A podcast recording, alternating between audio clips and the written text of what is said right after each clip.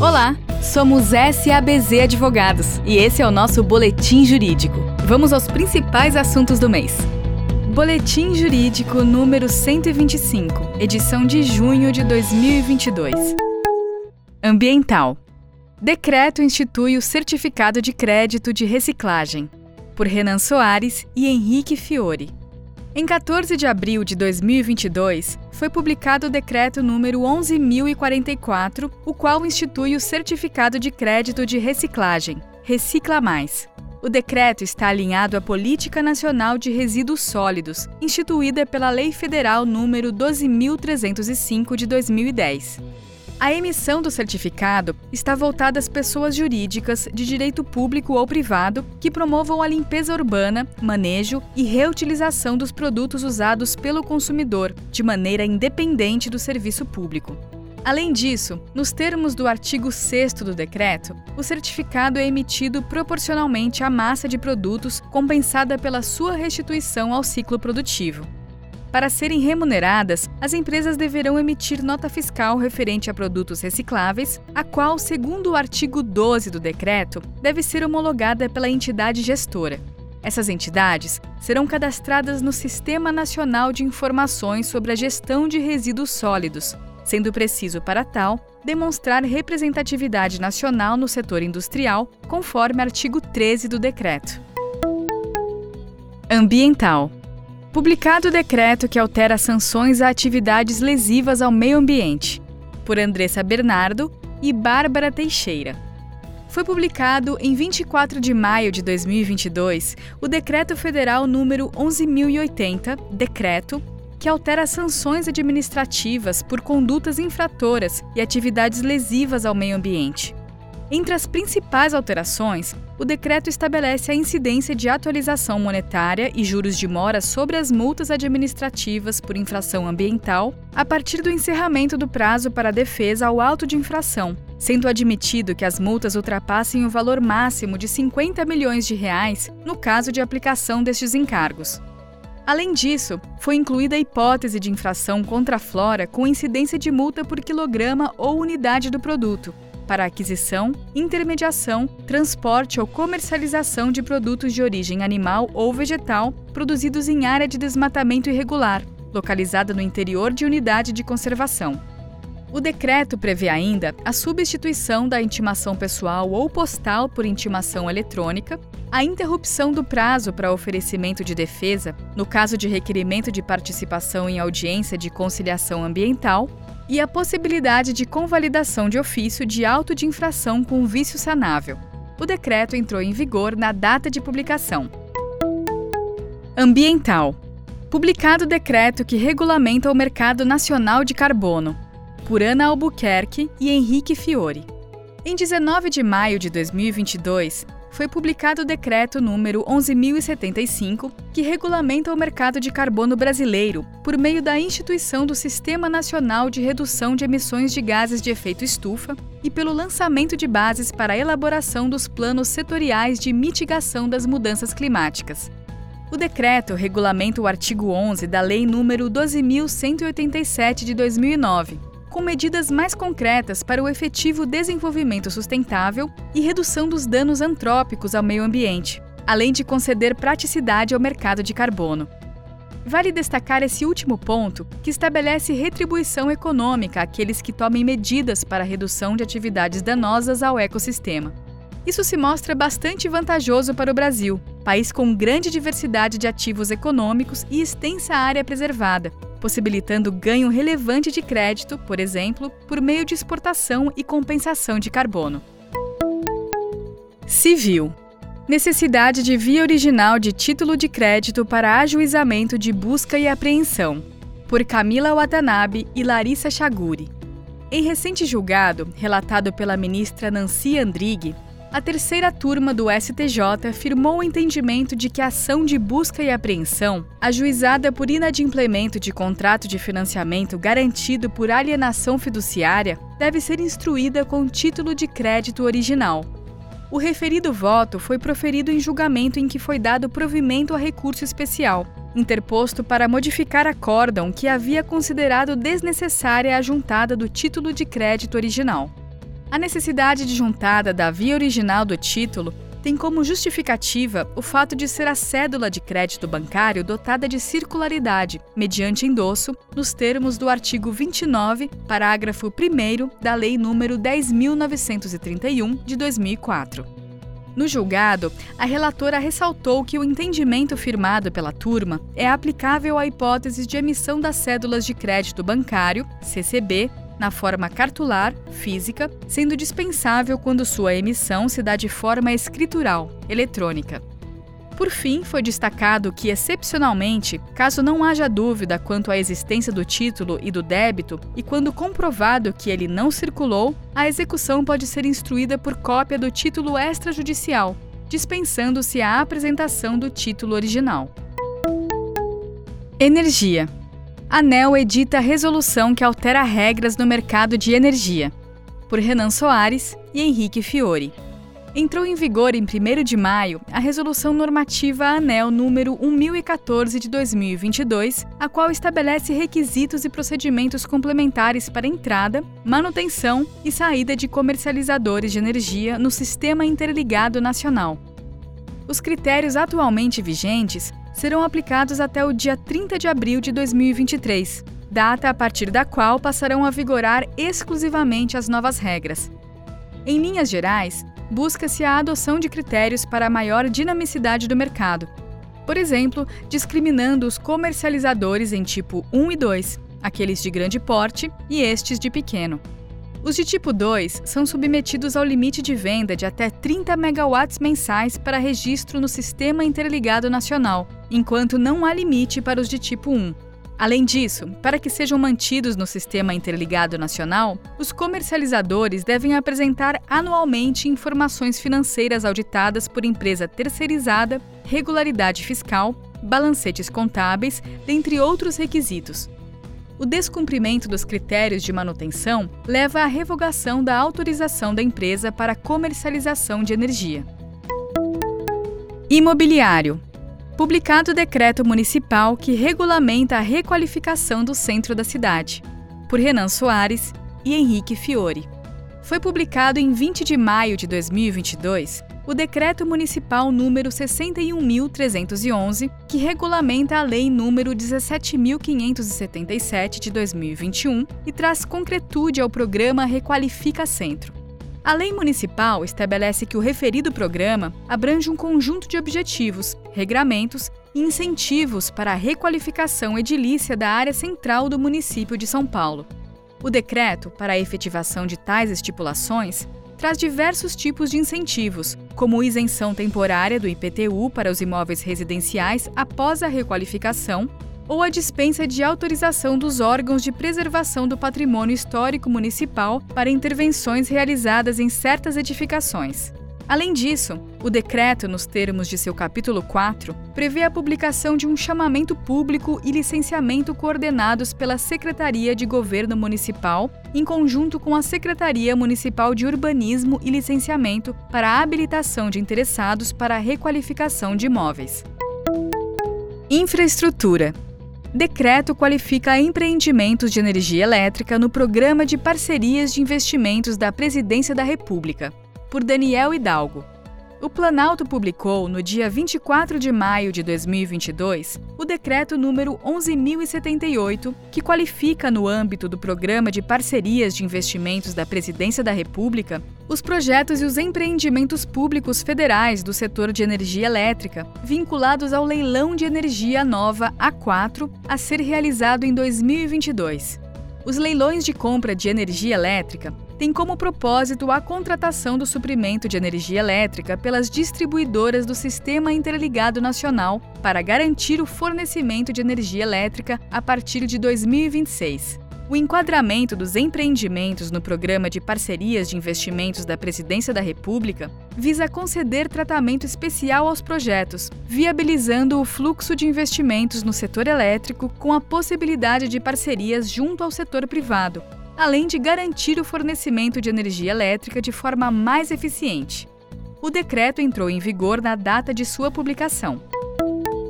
Mercado de capitais. CVM decide pela regularidade da distribuição de lucro pelo regime de caixa. por Renan Soares e Henrique Fiore.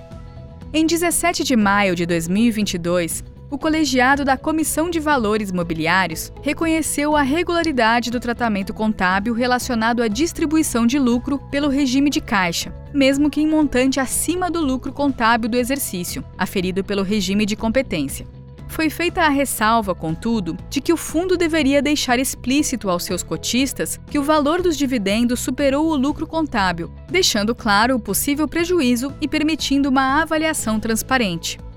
Vigia, desde janeiro de 2022, o entendimento de que, em caso de prejuízo contábil, o rendimento haveria de ser suspenso ou repassado aos acionistas por meio de amortização de cotas integralizadas. Recuperação judicial. Produtos agrícolas não são bens de capital essenciais às atividades agropecuárias. Por Ana Albuquerque e Maria Beatriz Gardelli. A terceira turma do Superior Tribunal de Justiça consolidou o entendimento de que produtos agrícolas não são bens de capital e, portanto, podem sofrer atos constritivos durante o stay period de empresa em recuperação judicial. Em seu voto, a ministra relatora Nancy Andrighi citou precedentes para concluir que, no particular, não há razão apta a sustentar a hipótese de que os grãos cultivados e comercializados pelos recorridos, soja e milho, constituam bens de capital, pois a toda a evidência não se trata de bens utilizados no processo produtivo, mas sim do produto final da atividade empresarial por eles desempenhada. Seguros. Órgãos do sistema financeiro aprovam resolução sobre interoperabilidade no Open Finance, por Rodolfo Mazzini. O Bacen e a SUSEP publicaram em 24 de maio a Resolução Conjunta número 5, editada pelos órgãos do Sistema Financeiro Nacional, que dispõe sobre a interoperabilidade no ambiente do Open Finance. A interoperabilidade é o compartilhamento de dados de forma padronizada, segura, ágil e precisa, mediante consentimento do cliente, entre as entidades participantes dos ambientes do Open Insurance e Open Finance. Os participantes devem se organizar para propor ao BCB e à SUSEP, até 30 de novembro de 2023, padrões técnicos e procedimentos operacionais que assegurem a interoperabilidade e o respeito às normas aplicáveis. A resolução representa um passo importante para a incorporação da tecnologia e inovação ao mercado segurador. A resolução entra em vigor em 2 de janeiro de 2023. Societário STJ decide sobre responsabilidade de sócio por dívidas tributárias em sociedade encerrada irregularmente. Por Renan Soares e Henrique Fiore.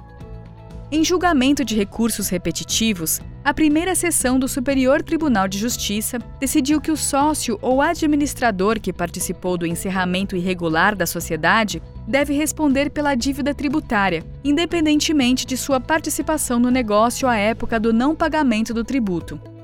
O posicionamento majoritário do STJ foi no sentido de que os administradores e os sócios não podem ser responsabilizados se tiverem se retirado regularmente da sociedade antes de seu encerramento sem o pagamento dos tributos.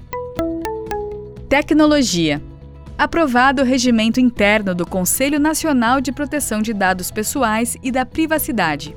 Por Emanuel Lima.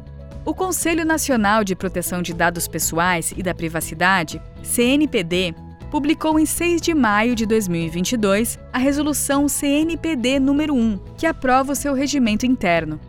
O CNPD é o órgão consultivo que integra a estrutura regimental da Autoridade Nacional de Proteção de Dados, a NPD, e tem como atribuições propor diretrizes estratégicas e fornecer subsídios para a elaboração da Política Nacional de Proteção de Dados Pessoais e da Privacidade, bem como para a atuação da ANPD, elaborar relatórios anuais de avaliação das ações da Política Nacional de Privacidade, sugerir ações a serem realizadas pela ANPD, elaborar estudos e realizar debates e audiências públicas sobre a proteção de dados, disseminar o conhecimento sobre a proteção de dados pessoais e da privacidade à população.